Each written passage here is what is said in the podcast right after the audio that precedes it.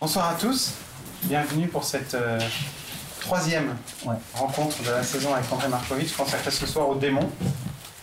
Et euh, je lui laisse euh, la parole. Ben oui, ben merci, merci d'être là.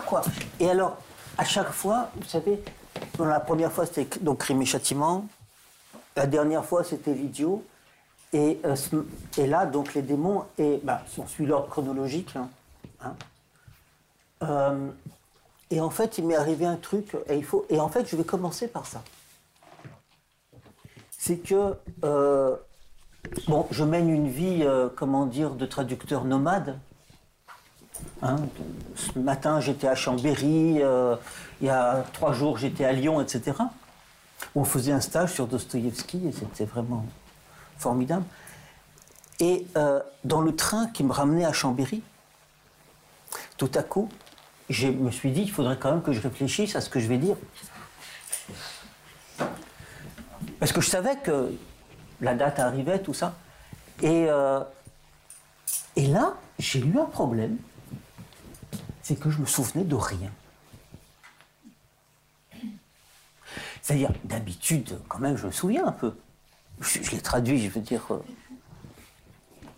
Et là, il m'arrivait vraiment une chose étonnante. C'est-à-dire, je me souvenais d'éclairs. D'un certain nombre, même pas de scènes, mais de bouts de scènes. Mais ce matin, je me suis rendu compte que j'étais absolument incapable de vous raconter les démons. De vous raconter l'histoire, quoi. J'ai réfléchi à, comment ça se fait. Parce que est-ce que c'est déjà Alzheimer qui arrive? Euh, Et pourtant, j'entretiens ma mémoire, vous savez. Et je suis parti de l'idée que c'est de ça que c'est de ça dont j'allais parler. Je veux dire que quand j'ai traduit les démons, j'ai eu l'impression, comment dire ça? Je vais le dire en russe, je ne sais pas comment le traduire. De quelque chose qui est niponatsonné. Incomplet. Ouais, mais justement pas. C'est-à-dire, c'est incomplet, mais niponatsonné, il y a quelque chose de. Il y a le mot dedans, le prix, enfin un truc comme. Euh, c'est pas simplement incomplet. Je ne sais pas comment dire ça comme, oui, incomplet, pas fini, pas, pas, pas, pas, pas achevé, pas, pas bien. Vous savez Oui, oui, oui, oui, oui, un truc comme ça. Et je veux dire, Dostoevsky l'a écrit euh, après Crime et Châtiment et l'idiot. Donc imaginez qu'il a écrit un mauvais roman, bon, on peut toujours, hein, mais ça arrange, ça serait bien de le dire. Mais c'est pas du tout ça. C'est pas du tout ça. Et alors, j'ai commencé à réfléchir sur ça. Et c'est, je comment vous dire, quand je traduisais l'idiot, on m'entend comme ça, ça va? Quand je traduisais l'idiot, ou quand je traduisais crime et châtiment, ou quand je traduis en général, parce qu'en même temps que je traduisais l'idiot, je traduisais Hamlet. Euh, et, en même temps que je traduisais les démons, je traduisais Macbeth. Je trouve, ça s'est trouvé comme ça. Euh, et, comment vous dire? Au début, je sens les thèmes qui apparaissent, les motifs. J'ai dit ça, je crois, la, dernière fois, dans, dans L'Idiot, dans les 30 premières pages de L'Idiot, alors même que Dostoïevski ne savait pas du tout comment son roman allait se terminer tous les motifs y sont. Je veux dire les motifs poétiques. Tous. Et je traduisais les démons après. Et je m'étais fait une espèce de technique. On me disait, ah, ben, je vais faire attention aux motifs. C'est comme qui dirait ma, ma méthode, quoi. Faire attention aux répétitions, faire attention à. J'en trouvais rien, aucun. Mais non seulement je trouvais aucun motif, aucun, aucune ligne, mais je comprenais rien du tout à ce qui se passait. Et pendant le premier volume, c'est-à-dire quoi on a, fait trois. C'était une chance qu'on avait avec Babel de pouvoir faire euh, trois volumes, il y a trois parties. Pendant toute la première partie, j'ai juste absolument pas compris de quoi ça parle. Qui sont les personnages? À quoi sert le premier volume? Et puis j'étais très frappé par une chose. Je me demandais, mais qui c'est qui raconte ça? Vous vous souvenez qui raconte les... Qui n'a pas lu les démons? Ah ben c'est bien, donc euh, comme ça, y a, la plupart des gens ont lu. Mais, c'est très impressionnant. De, Qui c'est qui parle? Un ami de Stéphane Mais ouais, c'est un ami de Stéphane. Et au début du deuxième volume, Stéphane Trofimovic, alors Stéphane c'est un des, comment vous dire, en gros, les démons, je vais recommencer comme ça, les démons, c'est une variation de sur père et fils. C'est le père et fils de Dostoïevski. Tourgueniev a écrit Père et fils, c'est le sujet fondamental de toute la littérature de l'époque. Qu'est-ce que c'est que l'héritage? Qu'est-ce que les pères ont donné aux fils et qu'est-ce que les fils font de ce que les pères ont donné Étant donné que les pères sont nuls. Mais est-ce que les fils ne sont pas encore plus? C'est un sujet qui traverse toute l'histoire de la littérature russe du, XIXe siècle, jusqu'à Platonov de Tchékov, qui est la dernière instance de ça. En passant par l'adolescent dont on va parler le, mois suivant. Donc Stepan Trofimovitch, c'est un des pères. Nul, bête, gentil mais bête, lâche, français, ce qui dit tout. Euh, et donc Stepan Trofimovitch discute avec le narrateur. Et le narrateur dit, et il lui explique quelque chose, et je ne me souviens plus quoi, qu'est-ce qu'il lui explique. Mais quelque chose de très simple. Et le narrateur dit, moi je risque m'a dit Stepan Trofimovitch. Et c'est Stepan Trofimovitch qui dit, mais vraiment vous n'êtes pas très malin. Mais attendez, si le narrateur n'est pas très malin, pour ainsi dire s'il est bête, le roman il est quoi? Qui c'est qui parle? Je veux dire non seulement qui c'est qui parle, mais de quoi on parle? Ça raconte un groupe de nihilistes, de comploteurs, dans une petite ville de province. Mais pourquoi faut faire un complot dans une petite ville de province? Non, mais sérieusement, je veux dire.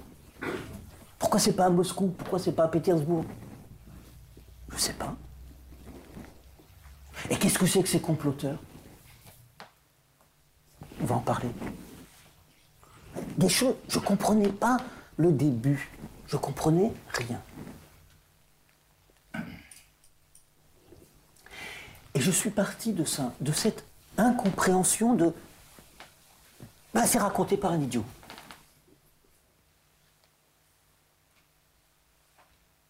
Mais c'est très bizarre d'écrire un roman raconté par un idiot. Et de le traduire aussi, parce que. À quoi ça sert? Vous voyez, on sort de, on sort, on sort, on, sort de, comment vous dire, euh, pour le coup, de l'idiot, du roman. Tout est grandiose à chaque phrase. Et dans le premier volume, les démons, on comprend rien. Et tout à coup, on arrive dans le deuxième volume, dans la nuit. Je ne veux, pas vous raconter l'histoire, c'est pas la peine. Et tout à coup, on arrive à un moment dans la nuit où Stavroguin, un des personnages, je veux parler de lui,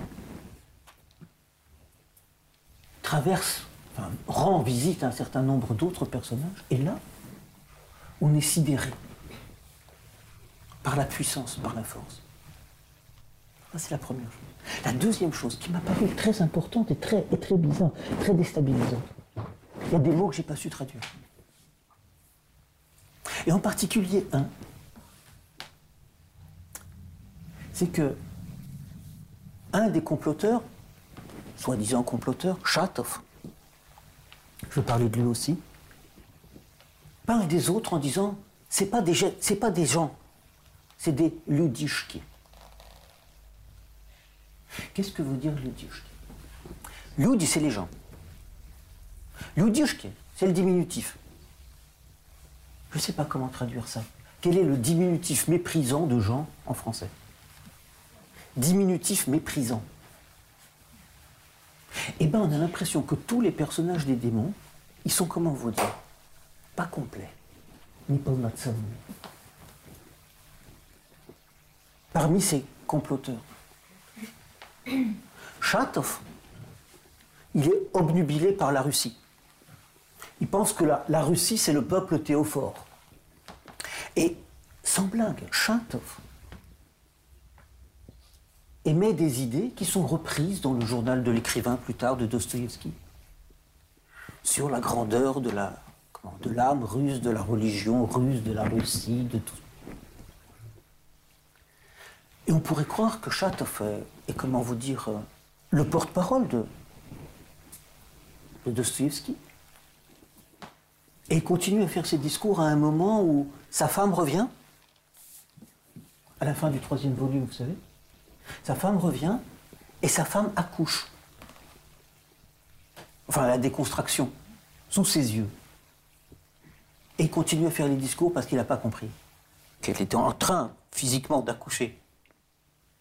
C'est-à-dire que, à quoi ils servent ces discours si tu ne vois pas le truc de base? C'est rien.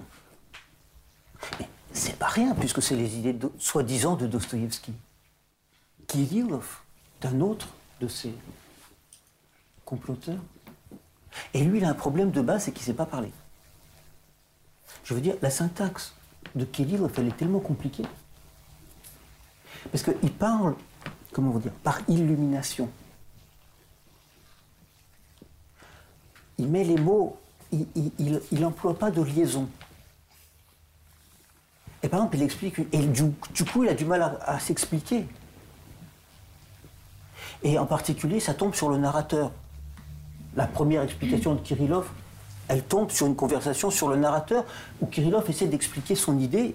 L'idée était très simple, c'est que les, gens sont malheureux parce qu'ils ne savent pas qu'ils sont heureux. Bah oui. Et ils ne savent pas qu'ils sont heureux, et s'ils étaient heureux, et s'ils étaient heureux, ils seraient libres et s'ils étaient libres, ils se suicideraient. Et que c'est la seule façon de devenir Dieu, donc d'être heureux. Mais que ce qui retient le monde de se suicider et d'être heureux, c'est la peur de la douleur.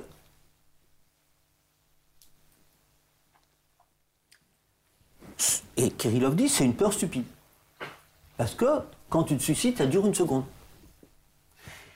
Et le narrateur ne comprend pas. comprend pas. Et il se fait répéter l'idée, et Kirillov, il a du mal à répéter l'idée. Et, il prend une métaphore. Il dit, mais s'il y a un immeuble qui vous tombe dessus, est-ce que ça vous fera peur? Et, et c'est raconté par le narrateur, vous comprenez? C'est ça le problème. Donc ça se trouve, c'est pas, pas du tout ça qui s'est passé. On ne sait pas. Et là, Kirillov se met en colère et dit, bon d'accord, страшно не будет, а больно вам будет.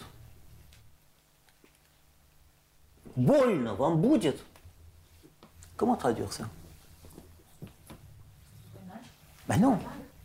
Mal, vous aurez C'est-à-dire, mal, ça vous fera on peut pas. en russe encore, on peut le dire. En français, pas du tout. Ça me rappelle. Je peux vous raconter une petite histoire sur ça. Parce que été une des bases de ma traduction de Dostoevsky en général.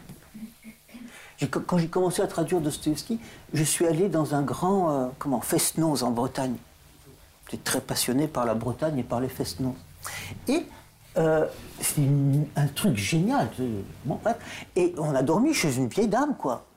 Et le matin, j'ai été réveillé, je prenais mon petit déjeuner dans la cuisine et arrivait un vieux monsieur qui était euh, très très agité. Il s'est mis à parler breton comme ça, comme Et donc, et il n'a pas vu que j'étais là.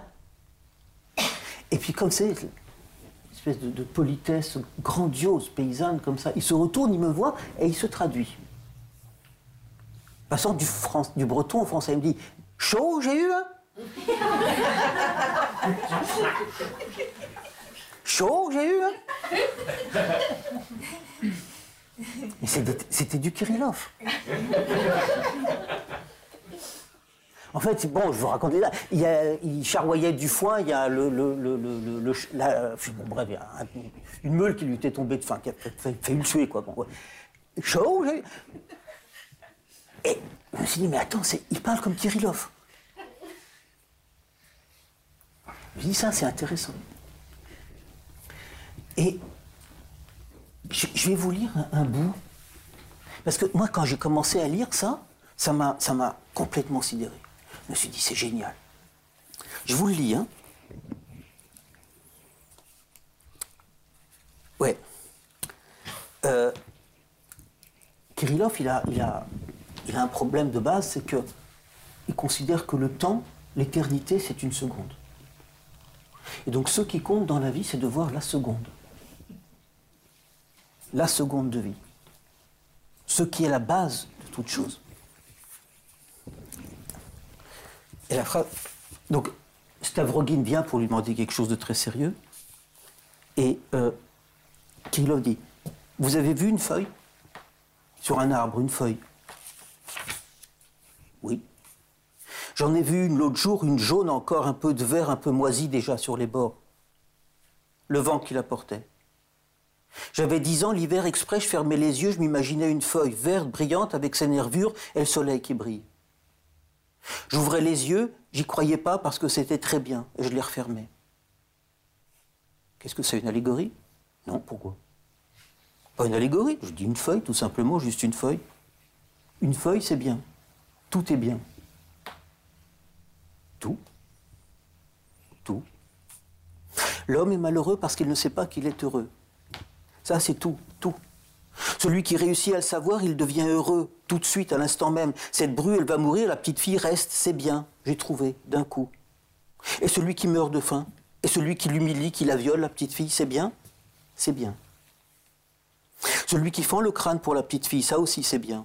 Et celui qui ne le fend pas, c'est bien pareil. Tout est bien, tout. Tous ceux qui savent que tout est bien, tous ils sont bien. S'ils le savaient qu'ils sont bien, ils seraient bien. Mais tant qu'ils ne savent pas qu'ils sont bien, ils ne sont pas bien. Voilà toute l'idée, toute, il n'y en a pas d'autre. Ça veut dire quoi? Que c'est pas grave si on viole une petite fille? Que ça aussi c'est bien? Alors on peut casser le crâne de celui qui viole la petite fille, et ça aussi c'est bien.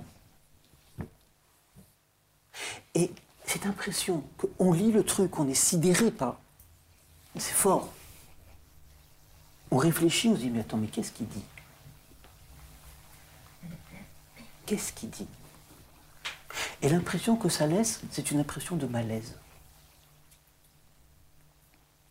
Parce que d'un côté, ça paraît grandiose, c'est grandiose, je veux dire la façon dont c'est dit, à force de se dire. On dit, attends, qu'est-ce qu'on vient de dire que c'est bien? Que le viol d'une petite fille, c'est bien. Vous comprenez ce que je veux dire? Eh bien, ces sensations-là, elles étaient constantes quand je traduisais. Euh, je regarde l'heure, hein, quand je traduisais les démons. Et à chaque fois que j'arrivais sur quelque chose, tout était comme ça. Soit incompréhensible, soit grandiose, et quand c'était grandiose, terrifiant. Terrifiant. Parce que dire que c'est bien qu'on viole une petite fille, c'est pas bien. C'est juste pas bien. tout dans ce roman est comme ça. Alors donc, c'est un complot de nihilistes, mais et, ce qui est extraordinaire, c'est que Dostoïevski, enfin on le sait, je ne veux pas revenir dessus, Dostoïevski a utilisé des, pièces de procès, des journaux. Euh, c'est très. Tout est quasiment réaliste.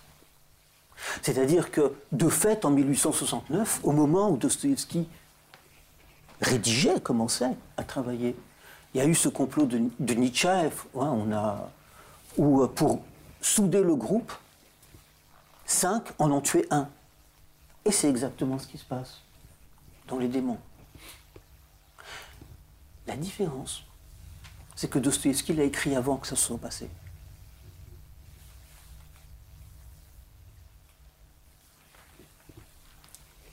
Comme ça.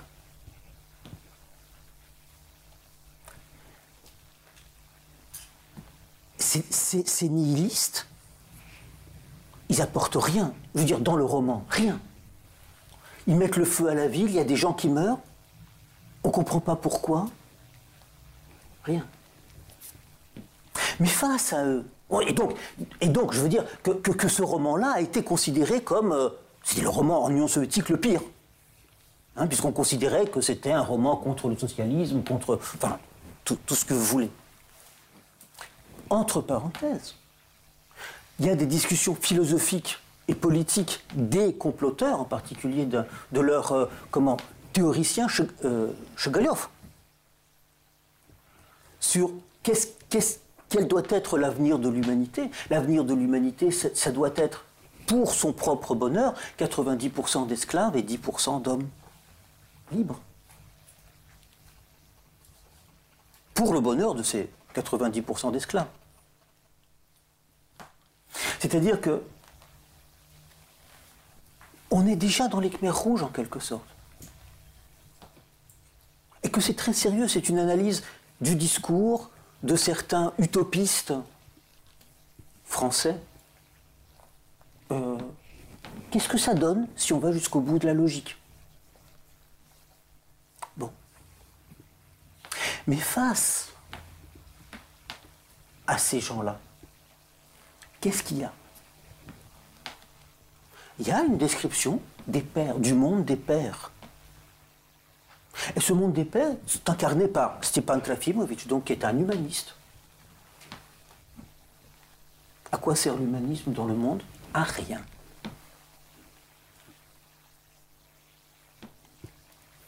Stepan Trafimovitch, par humanisme, a laissé vendre un de ses esclaves, qui est devenu bagnard, Fietchka le bagnard qui va tuer tout le monde.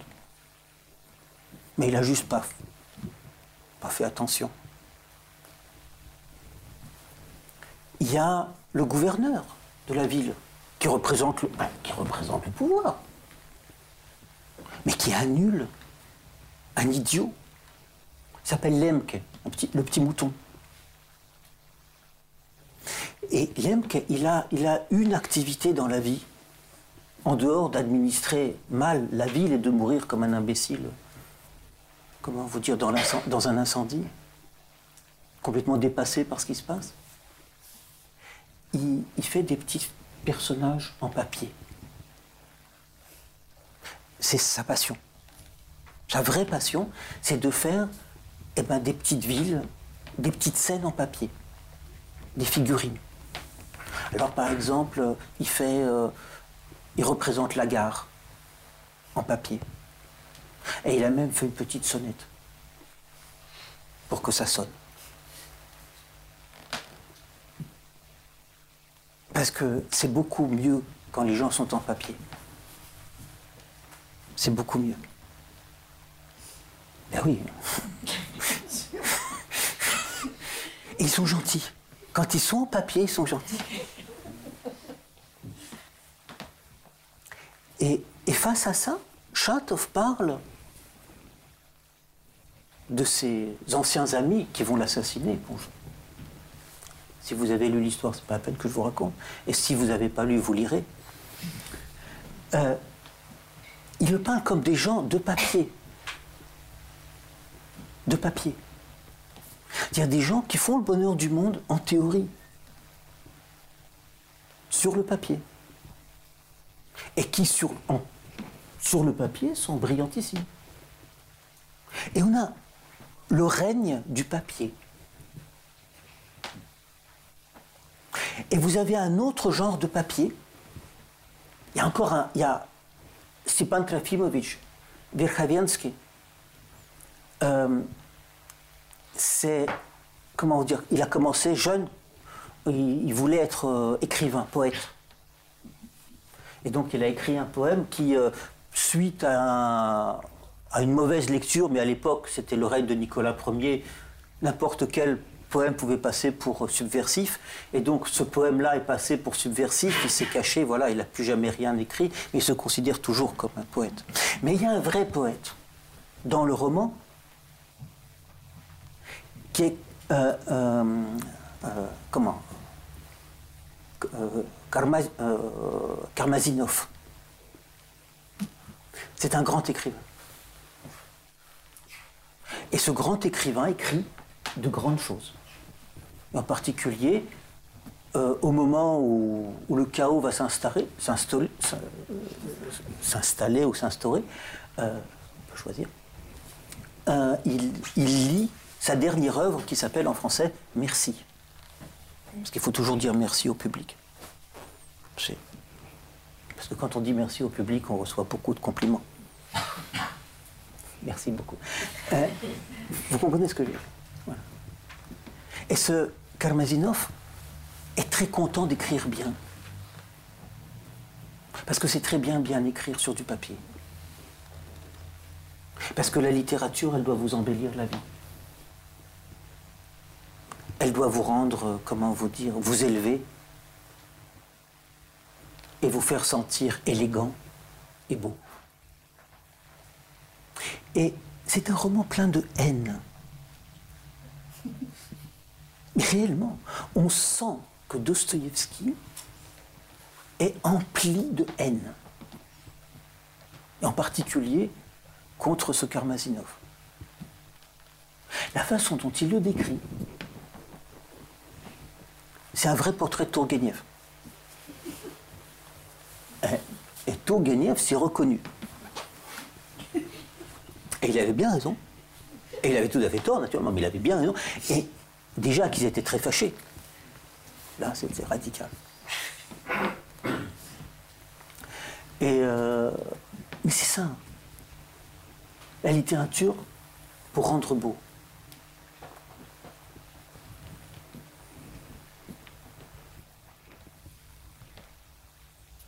Et puis, il y a autre chose.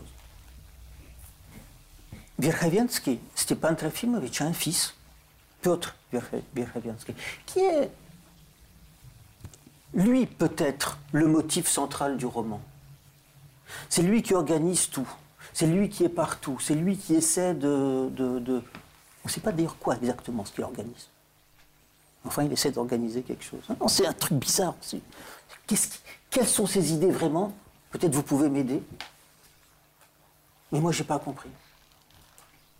Qu'est-ce qu'il veut faire? Il veut faire se lever une smuta. Qu'est-ce que c'est smuta? Trouble. Trouble. Mais historiquement, c'est quoi? Smuta, c'est pas c'est, pas simplement un trouble, c'est un trouble politique et une révolte terrible. Le temps smutное время Hein? C'était, comment dire, euh, à la fin du règne de Boris Godunov. Tant de massacres, tant de. On peut faire une smut. Mais smutny, le mot, ça veut dire trouble au sens de confus, de confusion. C'est le trouble, la confusion. Il veut se faire lever la confusion. Il est comme un petit Méphisto. Hein? C'est un peu ça. Mais il n'y a pas de Faust. C'est un petit diable, quoi. Et face à lui, il y a un personnage très étonnant qui est Stavrogen, dont on considère que c'est le personnage central des démons. Et Stavrogen, c'est un très très ancien personnage de Dostoïevski. Je veux dire, ça va? Vous me Je veux dire que Stavrogen, Dostoevsky a commencé à l'écrire quand il a commencé à écrire L'idiot. Je vous en avais parlé de ça, je crois. C'est-à-dire qu'il y a deux romans qui s'appellent L'idiot. J'en avais parlé, je crois. Enfin bon, bref, je ne sais plus. Euh, Dostoevsky a commencé à écrire un roman qui s'appelle L'idiot pendant très longtemps. Où le personnage central enfin qui s'est construit, parce que c'est aussi un processus très lent, c'est pas un personnage, c'est un personnage orgueilleux, le personnage de l'orgueil, de l'arrogance, d'une solitude, euh, comment vous dire, euh, pour le coup, euh, satanique, diabolique. Et à un certain moment, il a retourné son cahier Là, j'en ai parlé. Il a retourné son cahier, s'est mis à écrire le roman qu'on connaît, qui s'appelle L'idiot. Où le personnage central, c'est le personnage, disons, de l'humilité. C'est comme si, entre l'idiot et les démons, il y avait un rapport de diptyque. Et quel est le rapport? Je vous dis, je traduisais l'idiot je traduisais Hamlet. Quand on lit Hamlet, on est absolument sidéré par une chose. C'est, enfin, c'est idiot. Je vais vous parler d'Hamlet. Euh, excusez-moi, hein, mais, mais j'en ai besoin. Comment vous dire? C'est invraisemblable à quel point c'est bien construit. Tout est bien construit. Et tout parle du théâtre. Le théâtre, c'est le lieu de Dieu. Les acteurs, le lieu de Dieu, le lieu où, la, chair, enfin le, verbe se fait chair, enfin bon bref. Et c'est sublime. Je traduisais les démons, je traduisais Macbeth. Et dans Macbeth, dans Macbeth, il n'y a plus aucune image du théâtre sauf une. La vie est a tale full of sound and fury. C'est un acteur que, que, l'homme est un histrion hein, qui se promène sur une, sur une scène. L'acteur devient histrion.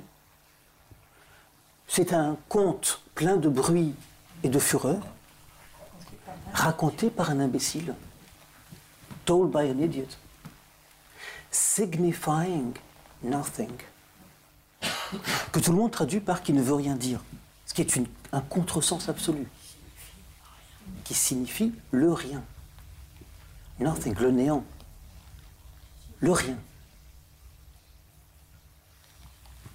Ça veut pas doesn't mean anything. Signifying nothing.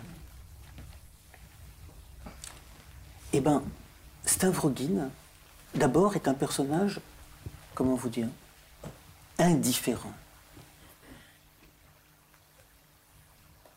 Lui, il considère tous les autres, il ne peut pas ne pas considérer les autres comme n'étant pas en carton, en papier. Il n'arrive pas à trouver la chair. Et toute sa vie, il essaie, comment? De la trouver par la honte, par la déchéance, par le défi. Et tout est toujours indifférent. Indifférent.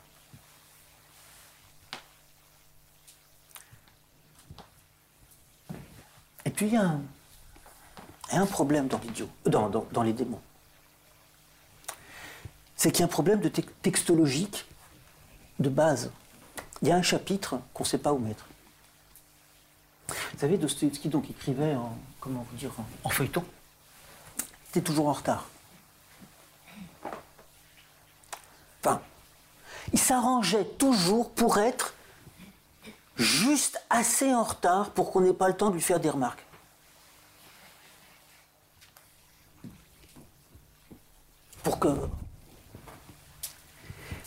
Et donc, euh, il publie son, roman.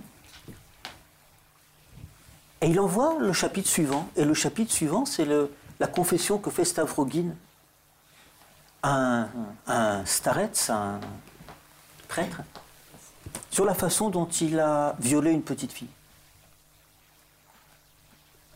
La petite Matléocha, qui s'est pendue, mais lui, ça lui a rien fait.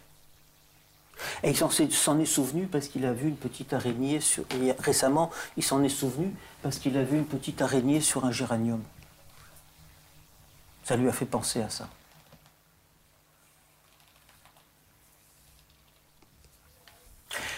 C'est un passage qui dure 20, pages. Oui, il décrit comment il la viole. Bon. Dostoevsky, l'air de rien, comme une fleur, envoie ça. Katkov lit ça. Attendez, ça va pas. Ça, c'est pas possible. Je peux pas publier ça. Et c'est pas une question de censure politique. C'est juste pas possible. Pas possible. Tu peux pas. Mais même maintenant. Tu peux pas écrire un livre, dire que j'ai violé une petite fille, ça m'a rien fait. C'est juste pas possible. C'est pas une question de littérature, c'est juste pas possible. Très bien, dit Dostoevsky. Je le retire. Et au bout de deux semaines, alors imaginez les deux semaines, parce que la revue doit paraître. Elle ne paraît pas. Parce qu'on attend. Dostoevsky envoie une deuxième variante. Alors, dans la deuxième variante, la petite fille n'a pas 10 ans, elle en a 14.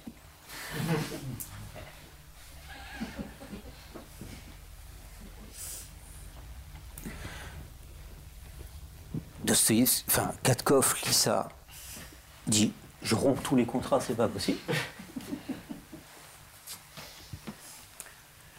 Écrit à Dostoevsky que ça va, c'est fini.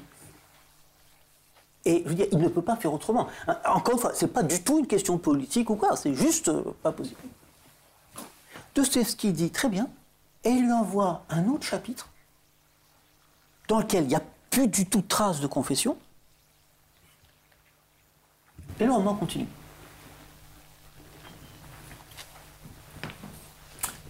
Pourquoi il a fait ça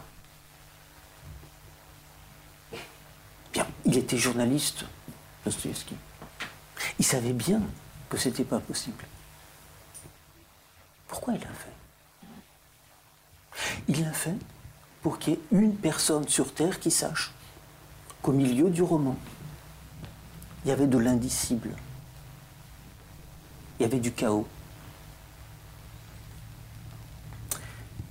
À peu près au même moment, Hugo écrit L'homme qui rit. Dans L'homme qui rit, il y a ce passage grandiose sur chaos vaincu. L'art, c'est ceux qui mettent en ordre le chaos. C'est une idée grandiose, je veux dire éternelle, et c'est l'idée fondamentale de Victor Hugo.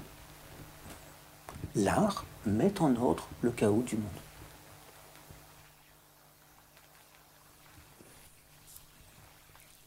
Et ce que dit Dostoïevski, c'est que l'art ne met pas en ordre le chaos. L'art, dans le meilleur des cas, sert à le cacher. Le chaos reste chaos, reste indicible et noir il a violé la petite fille, il n'y a aucune possibilité de rédemption d'aucune sorte. Mais pas simplement ça, il n'y a aucune possibilité de roman d'aucune sorte. Si le roman existe, il existe en absence. Et c'est ça que je voudrais dire. Il existe en absence. Au milieu de ça, de cette histoire pleine de bruit et de fureur, racontée par un imbécile, il existe nothing. Rien. Alors, le thème de la souffrance de l'enfant, hein, ça c'est un thème, bon, on en parlera dans les Karamazov, etc. C'est le thème essentiel, un des thèmes essentiels de Dostoevsky.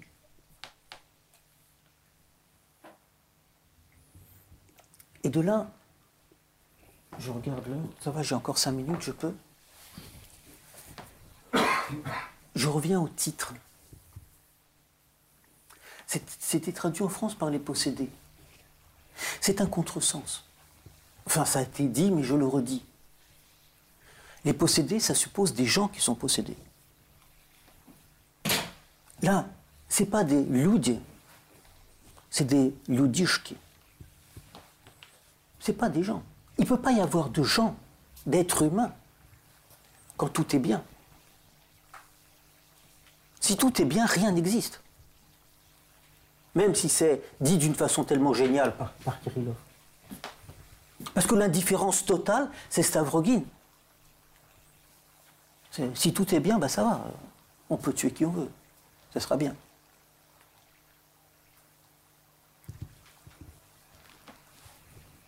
Et il y a deux exergues au roman de Dostoevsky. Il y a le passage de Saint Luc sur les cochons.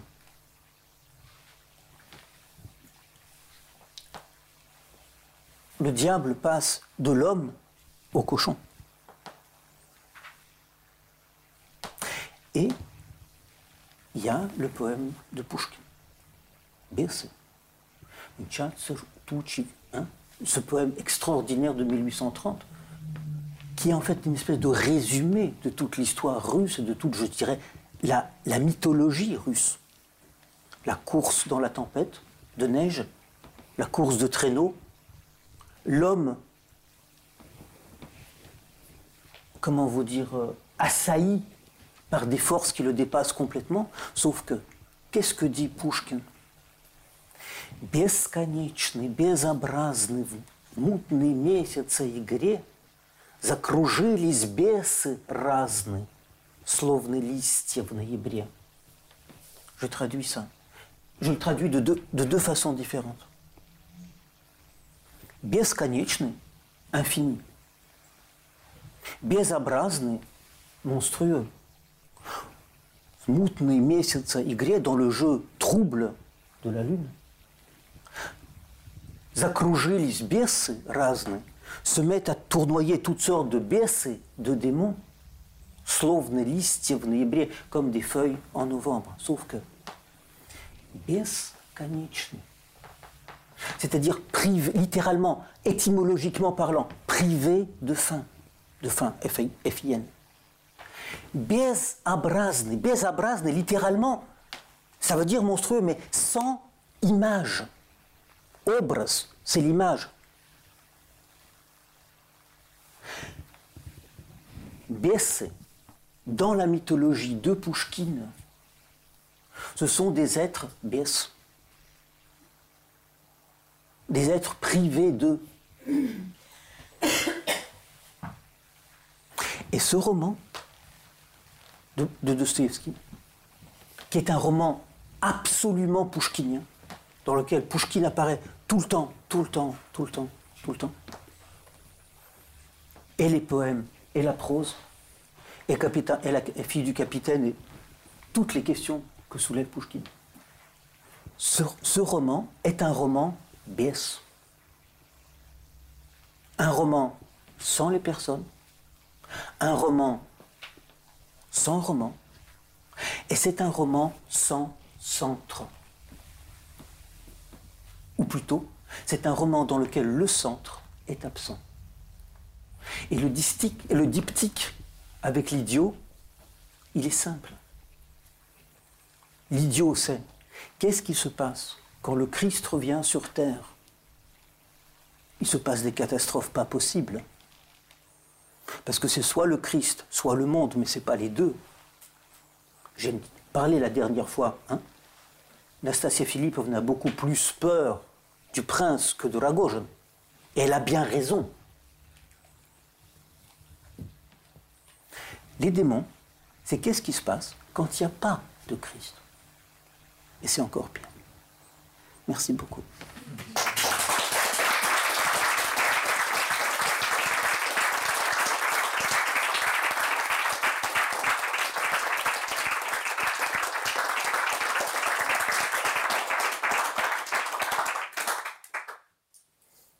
S'il y a des questions, des machins, des...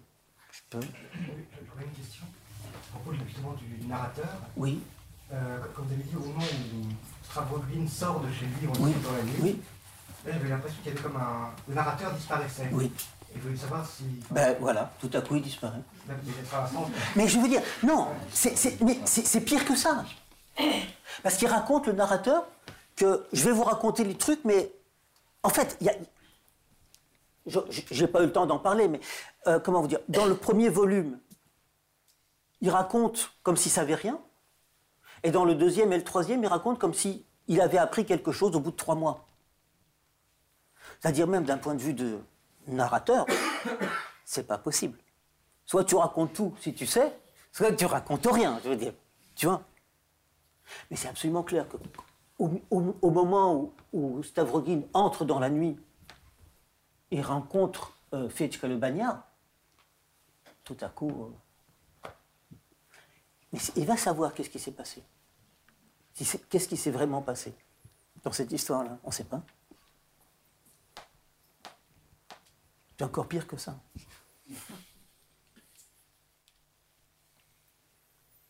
Est-ce qu'il y a d'autres. euh, Enfin voilà. Ça m'a laissé une sensation euh, euh, glaçante, ce roman. Oui Glaçante. Sublime, quoi. Je trouve que c'est. Comment Lisa, à la fin, quand elle a passé la nuit avec Savrogin, j'en ai pas parlé parce que bon, ça c'est pas. J'ai pas réussi à retrouver les fils en, improvisant, mais euh, euh, euh, elle le regarde et dit mais c'est comme si la vie que vous, que vous me promettez, c'est de passer notre vie à regarder une espèce d'immense araignée et à avoir peur. Et je pense que j'aurais dû le dire, mais bon, voilà. Comme j'improvise, c'est toujours compliqué de tirer les fils. Euh, ben, ben c'est ça. Ce roman, c'est ça. Regarder une immense araignée et avoir peur. Et c'est un sujet dont j'ai parlé la dernière fois, je crois, les mouches et les araignées chez Dostoïevski. Donc, euh, donc voilà.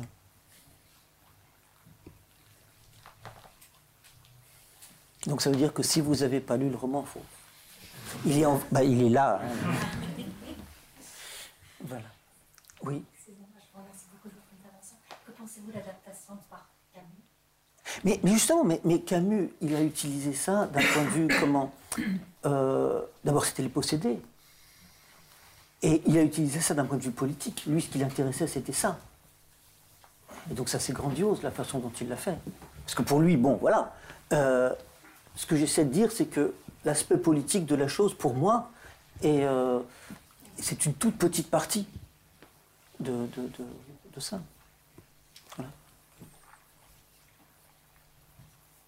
Mais euh, je, crois que Camus, en fait, il, a, s'est surtout inspiré de la traduction anglaise.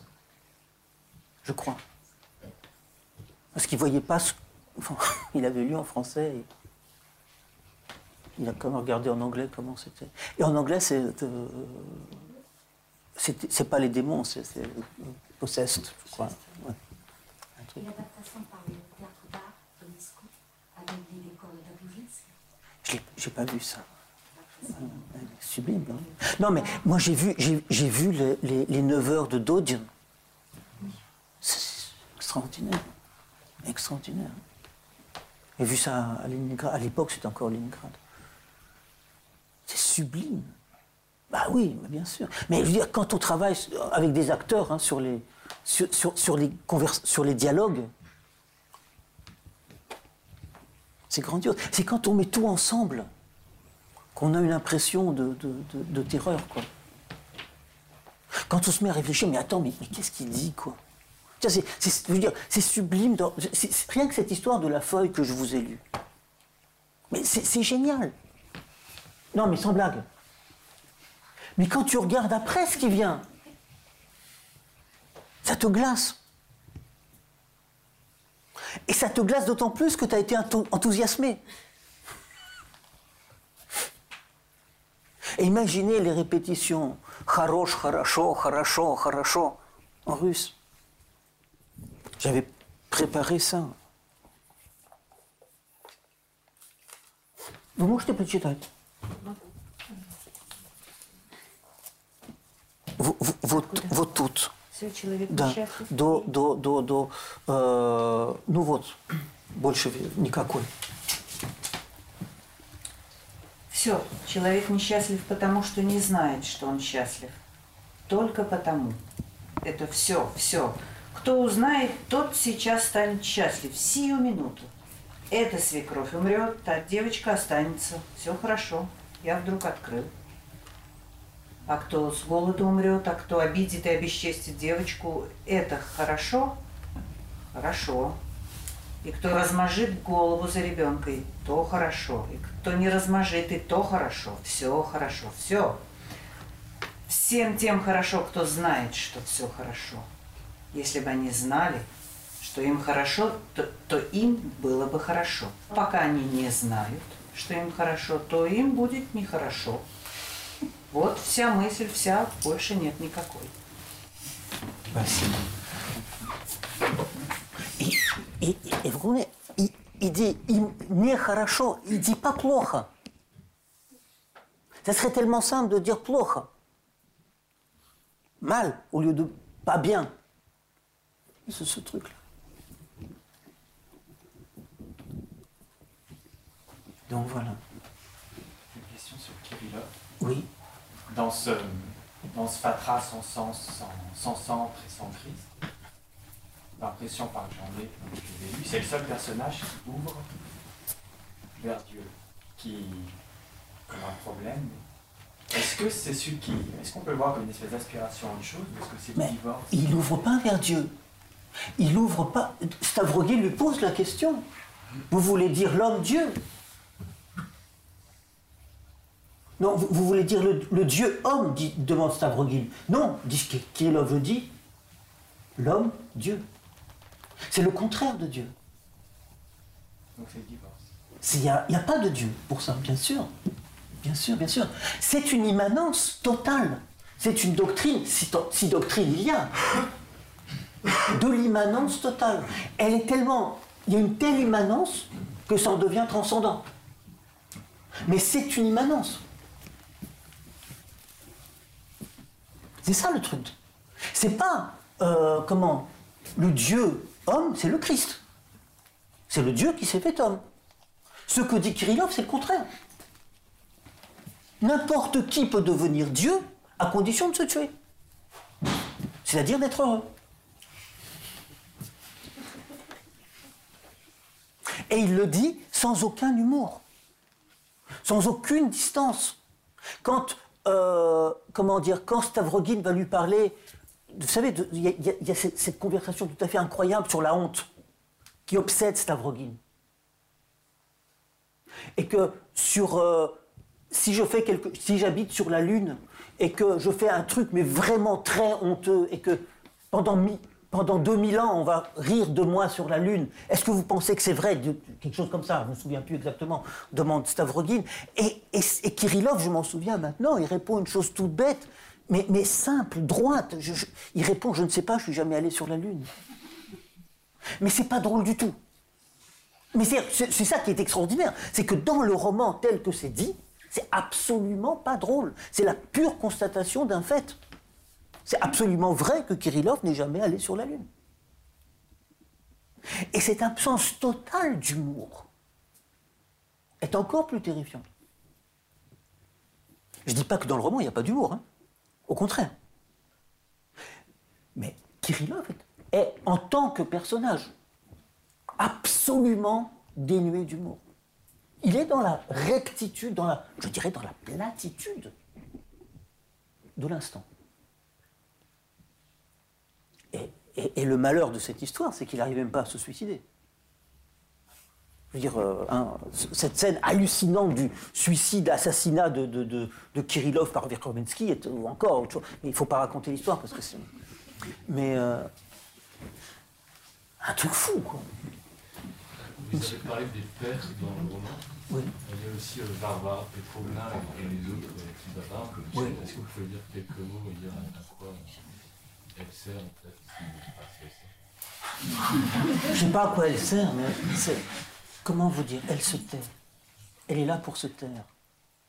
Elle est là, elle, femme, pour constater, pour constater et c'est d'ailleurs une des choses, j'en ai pas parlé et j'ai peut-être eu tort, mais je vous remercie pour, cette question, ça me permet de dire quelque chose.